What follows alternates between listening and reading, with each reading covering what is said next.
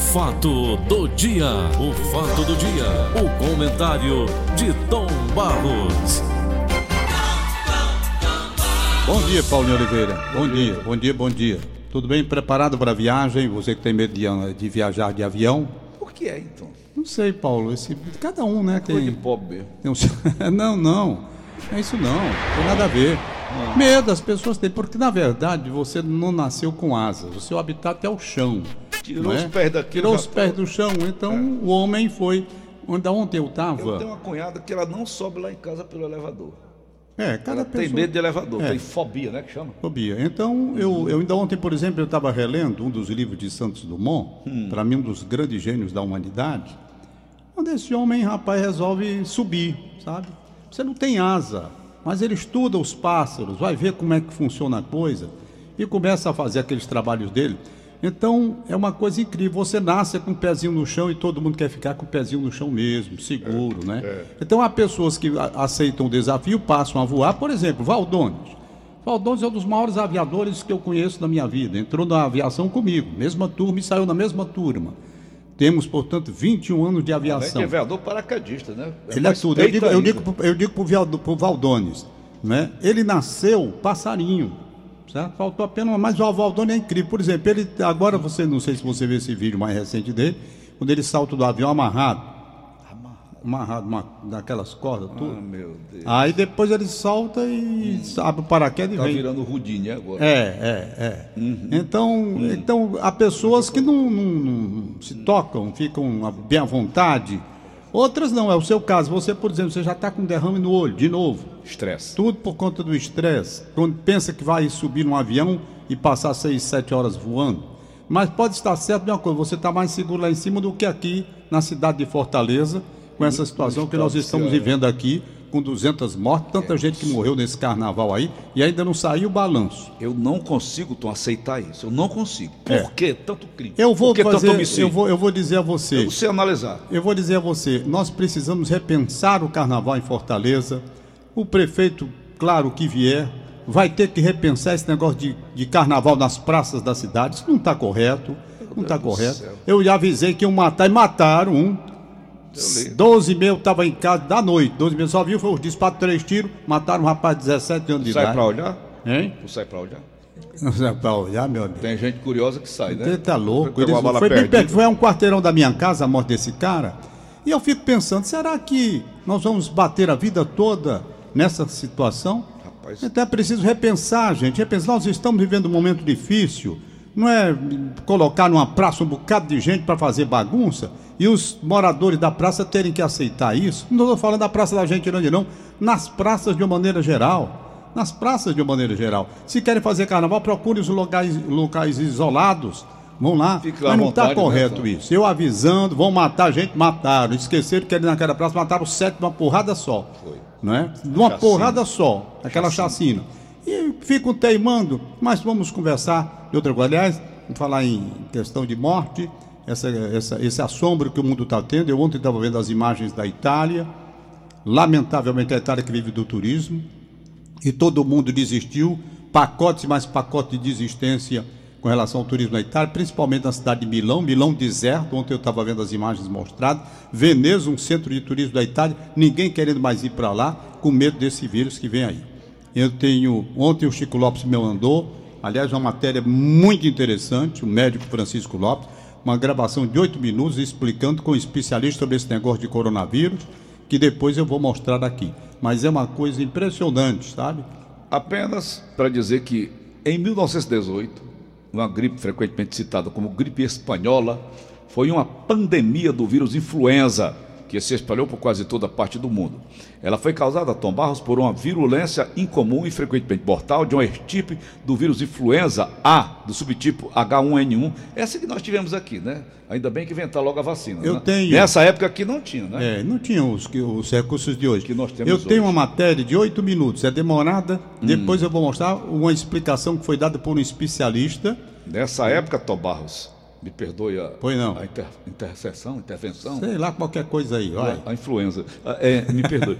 pois bem, Tom Barros, essa gripe chamada espanhola vitimou entre 50 e 100 milhões de pessoas pelo mundo. É, mas naquela época não se tinha o que se tem hoje, né? Primeiramente a comunicação, os vacina meios de higiene para evitar. Eu estou com essa matéria, daqui a pouco eu vou rodar aqui, de interesse eu acho.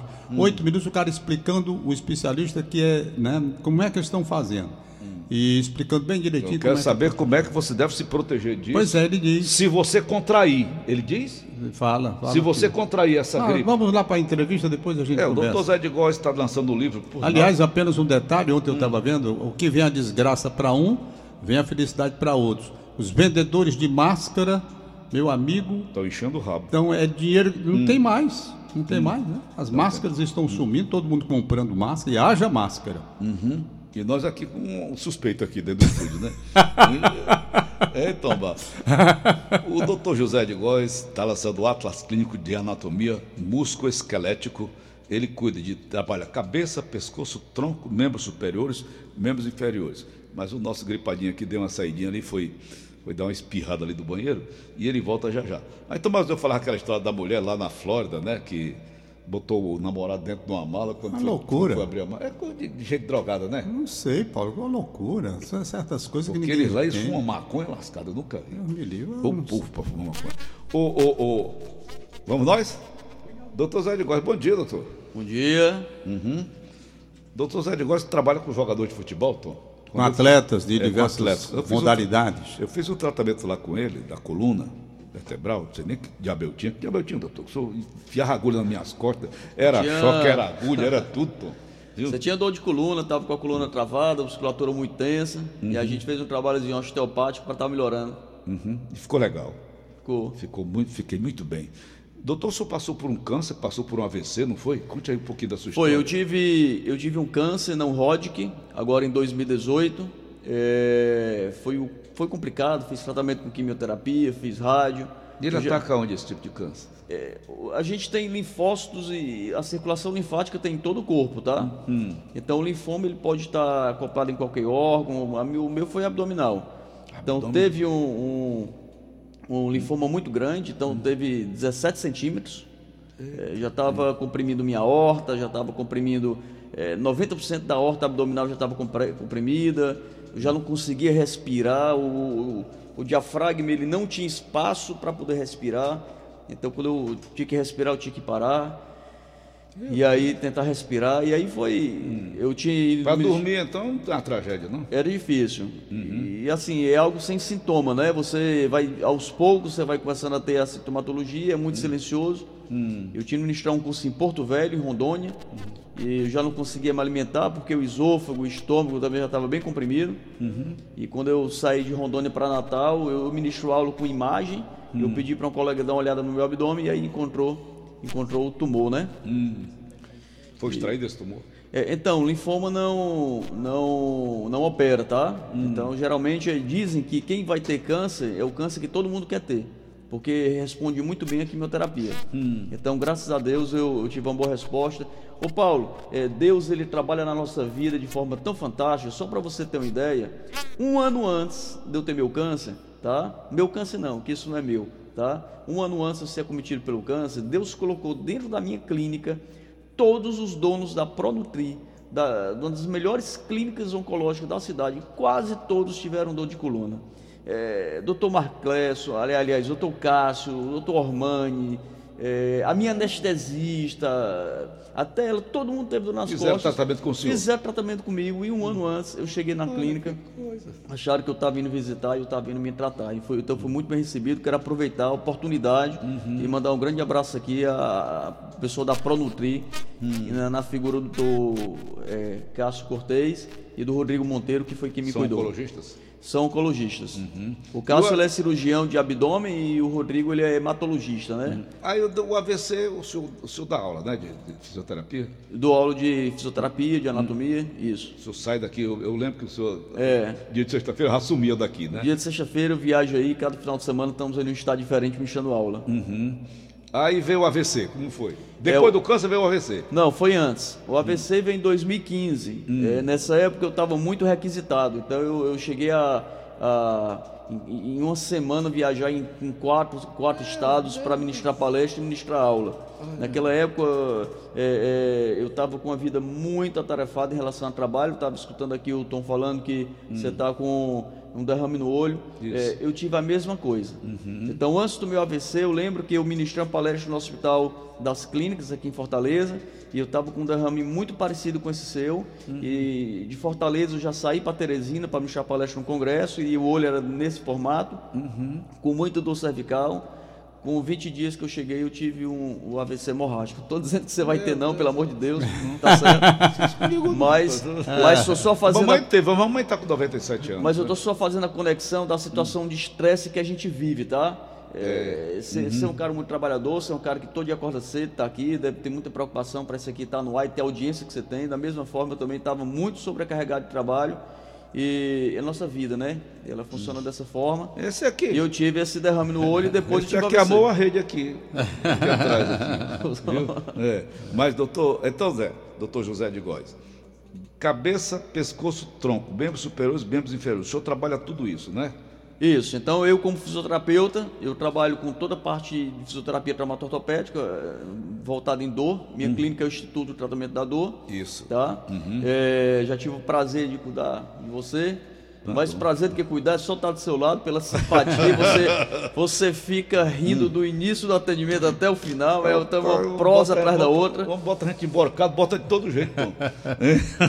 E A coisa que eu mais tinha medo era de acupuntura, doutor. Aqui não, era mesmo, eu, Ravaleu. eu vi aquele pessoal sendo espetado, eu digo, nunca vou passar por isso aí. É. Não é coisa nenhuma. Atacando nas- no lugar onde tem a dor, né? Você não sente mais nada, né? É, então a gente teve bons resultados. E ministro aula de anatomia, né? Há 20 anos ministro aula de anatomia. É, e esse ata saiu por conta de um trabalho de sala de aula, Paulo, acredita? Foi um trabalho de sala de aula que eu pedi para os alunos se pintarem. E aí nas pinturas eu achei que ficou muito legal. E eu queria fazer um atlas somente de pintura no corpo humano. Então foi uma casinha, que essa casinha foi virando um edifício, esse edifício virou um condomínio, e aí tá isso aí na sua mão aí, um atlas de 526 páginas de, de anatomia musculoesquelética. Um ato muito bem produzido, né, doutor? A capa bem forte, olha, Tom. A editora aqui em Fortaleza foi. Eu não estou aqui não, não, doutor? Não? É, a editora foi tudo aqui em Fortaleza, a verdade, Tom, foi tudo por conta própria.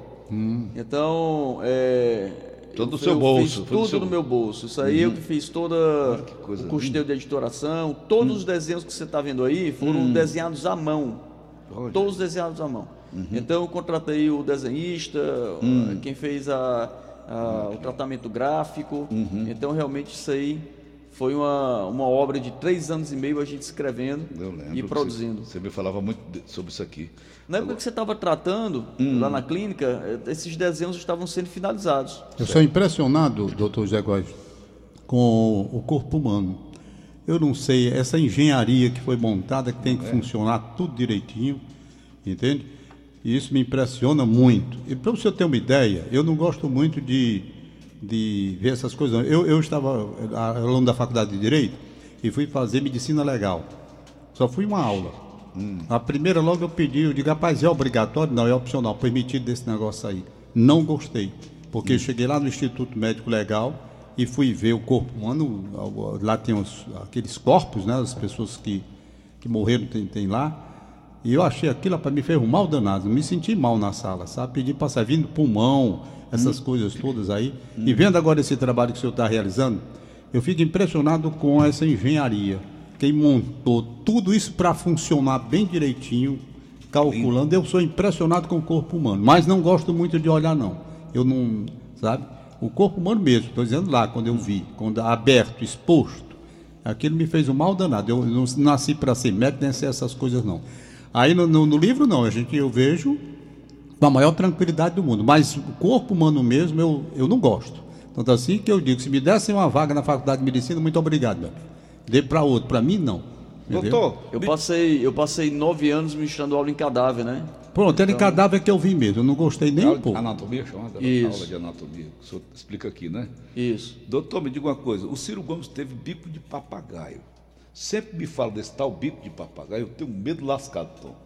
Diz que o nego sofre, diz que é uma dor mais lascada do mundo. O senhor também trabalha nessa área?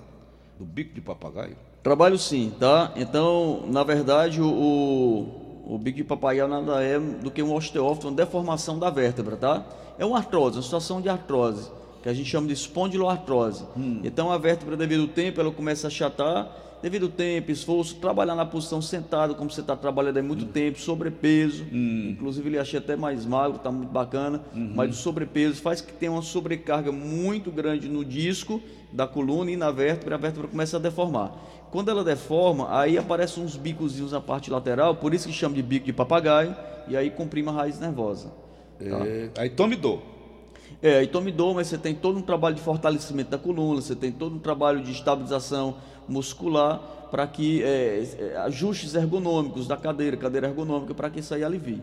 Não tem muito o que fazer em relação ao tratamento definitivo, tá? Hum. Só se for muito grave, é que o médico ele faz uma artrodese, que é colocar umas hastezinhas para fixar e bloquear a vértebra. Uhum. Mas para chegar a isso tem que ser algo realmente de muito desgaste. Na clínica dele, ele utiliza né, a acupuntura, choque elétrico, né? O senhor, o senhor gosta, né? A gente faz um eletroagulhamento, né? Com as agulhinhas, hein?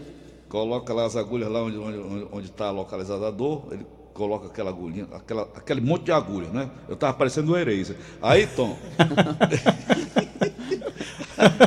Aí lá vem uma chupetinha que ele bota na gente, tome choque elétrico. Tá, tá, tá bom, Paulo? pode, pode subir esse diabo. Eu de ressaco, eu lá tinto nada, né? Depois a gente vai pro exercício físico, né, doutor? Olha, olha o choque. Vai, vai. Aí vai pra física, né, doutor? Só mistura física com, com, com aquilo tudo, né? Dá, e é, dá certo, a né? fisioterapia é isso, né? É hum. uma terapia física, né? Então hum. a gente tem que fazer tudo isso aí. Mas Olha, você ficou bom, você gostou, você ficou bom. Gostei, mas se eu pudesse eu tava lá todo dia. Mas, mas doutor... Esse livro dá para vender onde? Ah, sim.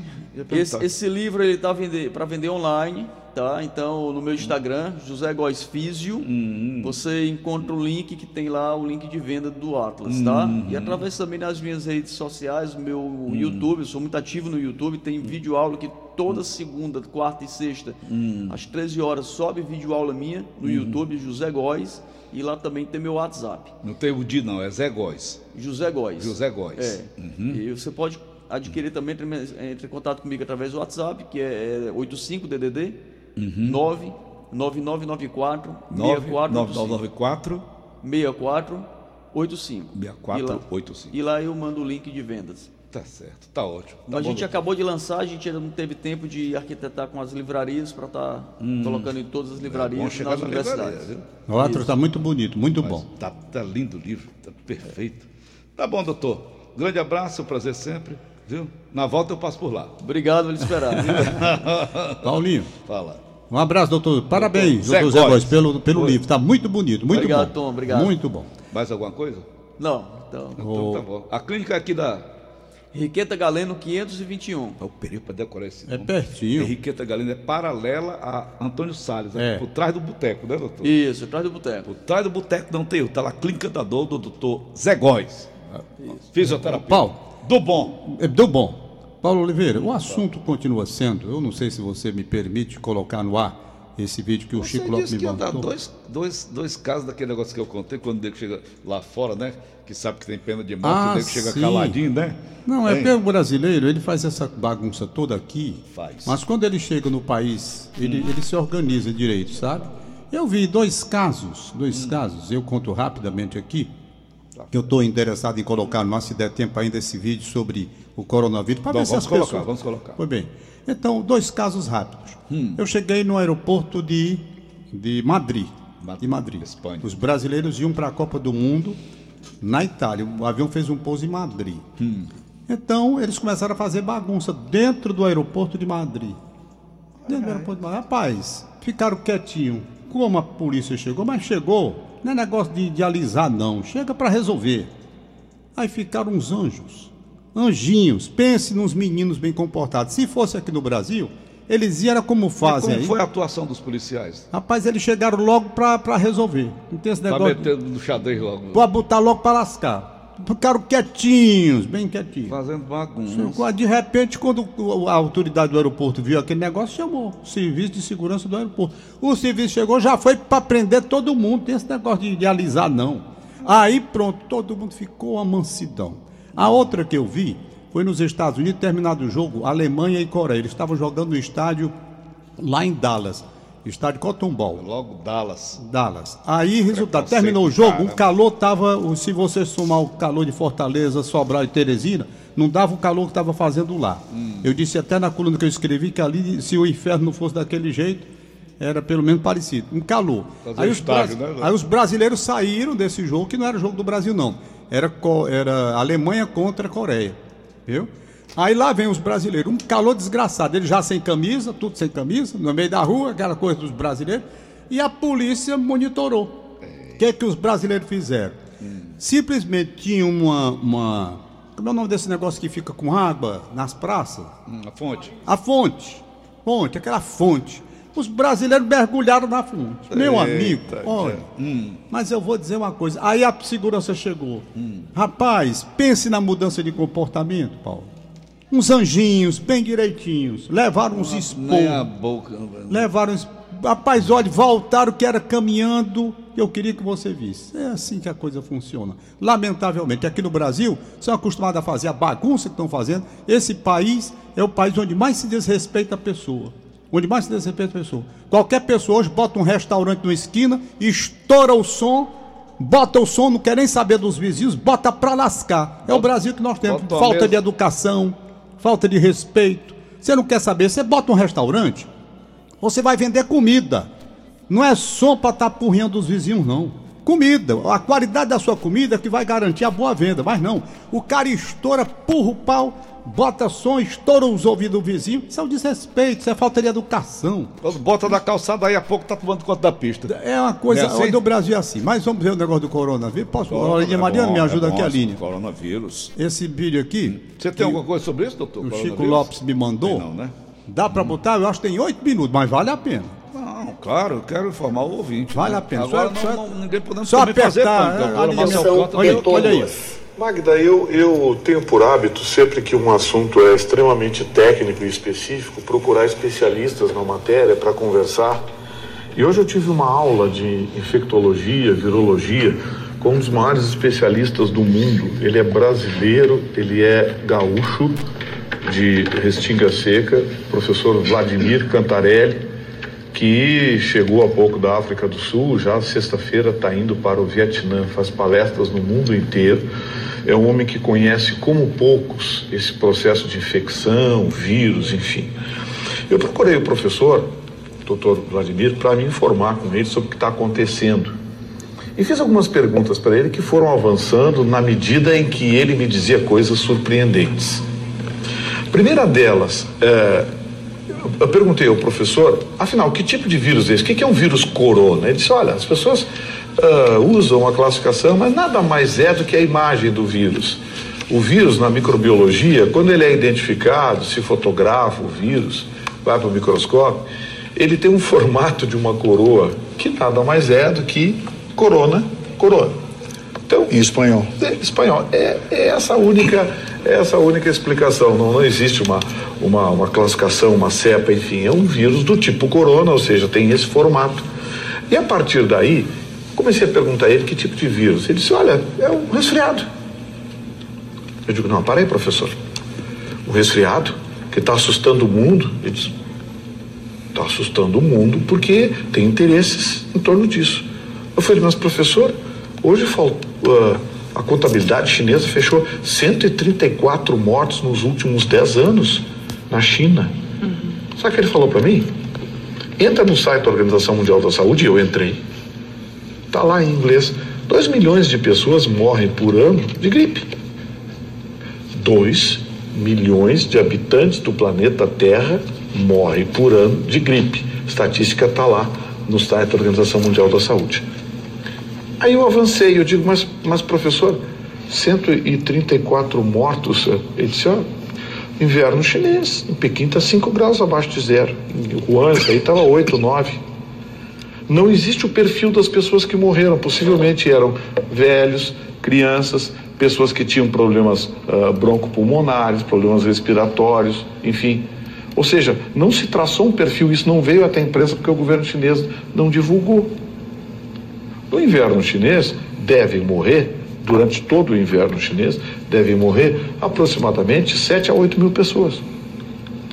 Eu fiquei meio preocupado com os dados da Organização Mundial de Saúde e insisti com o professor, não, professor, esse vírus, por que ele está assustando tanto?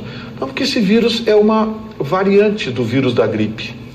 Por exemplo, no ano passado não achavam que o mundo ia se acabar por causa do H1N1, o vírus influenza?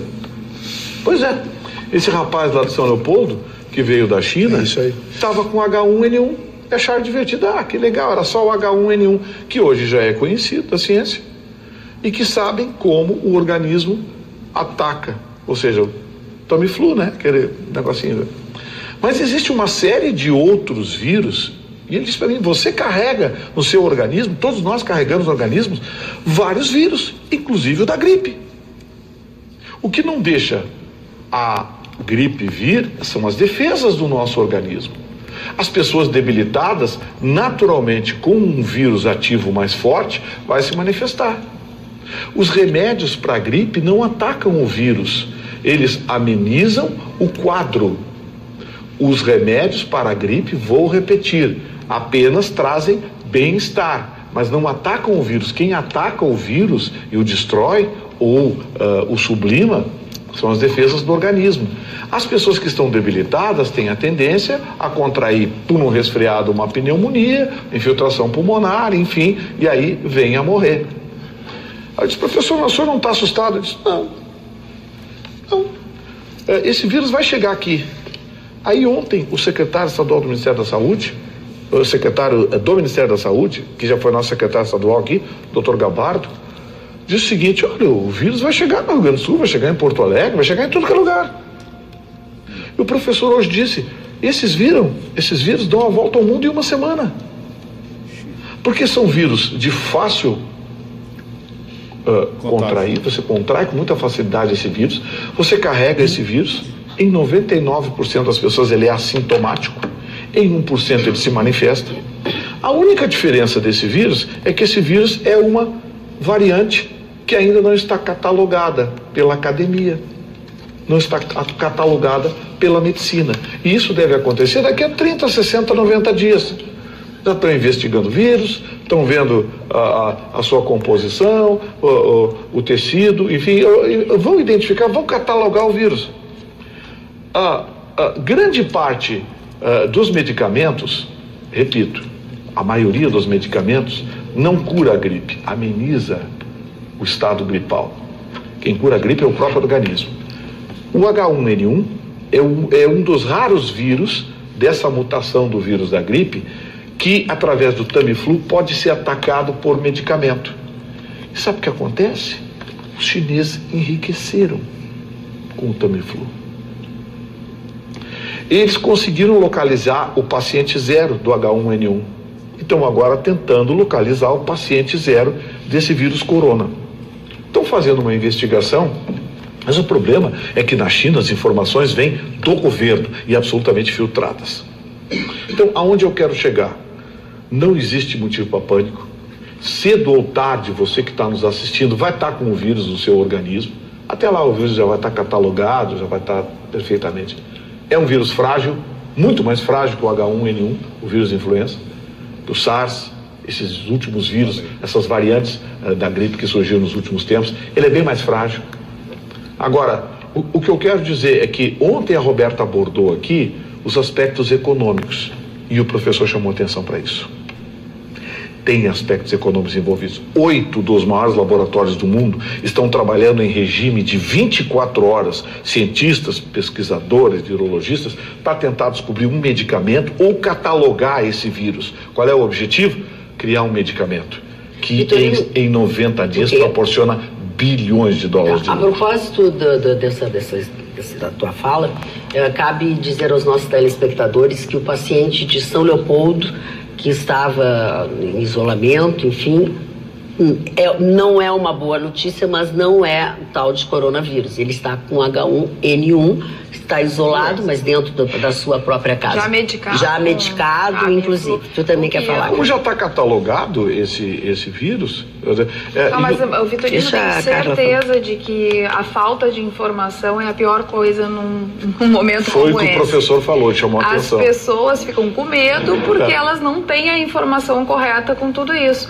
Agora tu trazendo todos esses dados e essa que vem de uma pessoa que entende. dos maiores especialistas Exatamente. do mundo, professor Vladimir, eh, eh, eh, me deu um, um branco agora. as pessoas ficam mais tranquilas com relação a tudo isso. Porque as pessoas não tá, elas não entendiam assim, mas como que o vírus é transmitido? Pronto. Pronto, tá aí. Pronto, aí você viu toda a informação. Né? Os laboratórios do mundo todos, na pesquisa, 24 horas, está direto, correndo direto. Bilhões de dólares. Pegaram a primeira pessoa que teve para, naturalmente, fazer a leitura, estabelecer com o, o, o, o repórter isso aí, no comentário. E então é a gente esperar, porque, como ele diz, dá a volta ao mundo e vai chegar em todo lugar. E se vai chegar em todo lugar, já chegou aqui no Brasil, então vai chegar nas outras, nos outros estados lá do, do- do Brasil também. A questão, hoje pela manhã, eu já estava vendo o doutor Cabeto dizendo preparação que tem o estado do Ceará, no caso de chegar algum caso por aqui e se espalhar. Então a questão é você cuidar das devidas, né? Lavar aquela que a doutora Márcia Alcântara já disse aqui, as recomendações, né? Lavar as mãos, É, uso de evite. máscara. Então, Evite aperto de mão, evite abraços. isso, é, evitar aglomerações, multidões, essas coisas assim. E é o que nós vamos ter que fazer. Não vamos cair aqui no pânico também não, que assusta, Mas quando é assusta. dizer que pegou o coronavírus, vai morrer, não, né? Não quer dizer que é uma sentença não, de não, morte, quer- não. não é uma sentença de morte, é, É. uma coisa perigosa. Enquanto O não pânico esse- já era de- desse- dessa Isso, ideia, né? É, de que você pegou, morreu. Isso. Então O não é pânico assim. já era dessa ideia. Pegou, morreu. Não é assim. Ele disse aí no começo, porque você estava conversando, você não viu, quantas pessoas morrem de gripe, vítimas de gripe, no ano. Tá? De normalmente. Uhum. gripe mesmo, normalmente. Né? Então ele fala, por exemplo, esses que morreram na China, o perfil das pessoas que morreram.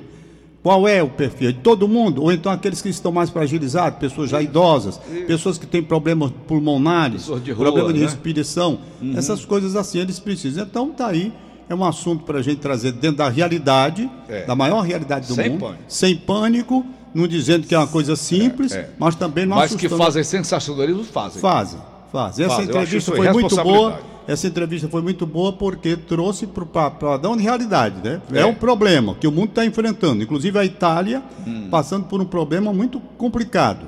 Mas eu acredito que com essas recomendações. Complicado mais seguir- financeiro, né, Tom? é, é o Do que eu digo, muito mais financeiro. isso já Muito vezes. mais financeiro, porque as pessoas deixaram de ir, cancelaram. Quantos voos foram cancelados? Quantas, quantas é, essas coisas que A fazem nas ideia não é evitar? É. Pronto. Então, economicamente é um negócio. Agora, tem o tal, por exemplo, questão de máscara. Não está faltando máscara lá na China, não tem mais. Os fabricantes atuam 24 horas para fabricar Mas máscara. também a população lá é bem A pequenininha, população, né, e aí o problema é que a máscara, Paulo, você usa máscara uma vez. É. Você não pode Tirou ficar- e joga fora. Tirou joga fora. Entendeu? Então tem esse pode lavar, problema. É, né? Meu Deus do céu. É um negócio Mas tá bom, complicado. tá bom. Tá, Tá bom. bom. Liberar os papéis bom por aqui. demais. Muito bom, a entrevista muito Obrigado, hein, Chico Lopes, que é médico, ele me mandou. Então, acho que ele falou. Acho que isso é importante para os ouvintes terem uma ideia É. e começar a raciocinar em cima disso. Muito obrigado ao médico Francisco Lopes. Tom, bom dia. É, Esse daqui foi a Rita de Cássia que me mandou. Hoje, está aqui. Certo. Antes de ontem foi aniversário do nosso amigo engenheiro e professor Roberto Espíndola Freire. Gente boa, meu amigo ali, mo- morou na rua Senador Pompeu, gente muito boa. Roberto Espíndola Freire. Diz ela aqui que faz tempo que perdeu o contato dele, pede a família para entrar em contato, a esposa dele, Ismênia, que entra em contato com a Rita de Cássia. Ela manda os parabéns para ele e eu vou ver se também localiza o Roberto, que é gente muito boa. Theo Duarte, Mota Cavalcante do Montese, um aninho. Aniversariando o nosso repórter aqui da casa, o Del Luiz. Abraçar o Del Luiz. Grande Del, parabéns, saúde, paz, felicidade. Abraçar, sabe quem hoje? O Celso Filho, rapaz. Filho do Celso Silva que trabalhou aqui e da Luísa Nascimento, minha, minha grande amiga Luísa Nascimento. Parabéns. Irmão do Vitor. Todos desejando felicidade ao Celso Filho, um abração para ele. Cândida Mariana, em Pentecoste, recebe os parabéns da tia Lourdes. Maria de Fátima Batista, secretária do Ceará. Nádia Almeida, na Flórida. Mário Teixeira Lima, em Salvador. Expedito Caetano no Pan-Americano. Aliás, parar em Flórida, você está indo para lá amanhã, né, Paulo? Bom, então amanhã, meus queridos amigos, a partir de amanhã, eu vou assumir provisoriamente o programa Paulo Oliveira, uma responsabilidade grande, que eu não sei fazer essas frescuras tudo que ele faz aí, isso é dele. Eu faço de uma forma muito séria, muito rápida. A gente, há, há pessoas que nem gostam. Pois bem, e eu vou ficar então amanhã na sexta-feira, faço a outra semana completa, de segunda a sexta. Faço não, uma segunda e na terça-feira, então ele estará de volta depois desse passeio que vai lá na terra de Donald Trump. Dê um abraço nele lá, você tem um encontro marcado com ele, né? Vamos comer lá uma galinha cabidela. Alídia Mariano, me ajuda aqui a tirar esse negócio aqui do ar aqui, que eu não sei não, mulher. Eu pago 300 pau, Alinda, só para mexer nesse meu celular. 300, ela tá dizendo que eu tô atrasado A coisa, aqui. a coisa que o Donald Trump mais gosta, Tubalso, Ah. estava até falando com o assessor dele, antes Ah. de viajar, né? Me ligou ontem, é sarrabulho. Ah, é? Olha, não esqueça de trazer né, uma quentinha de sarrabulho pro presidente. Sarrabulho, é? Ave Maria. Além, mas eh, só de mal vou levar, além de sarrabulho, panelada e sarapatel. Matar logo ele caganeiro. Tá bom, Tom? Tá bom, Tchau. boa viagem. Paulo, pra você e pra família. Tchau. O fato do dia, o fato do dia, o comentário de Tom Barros.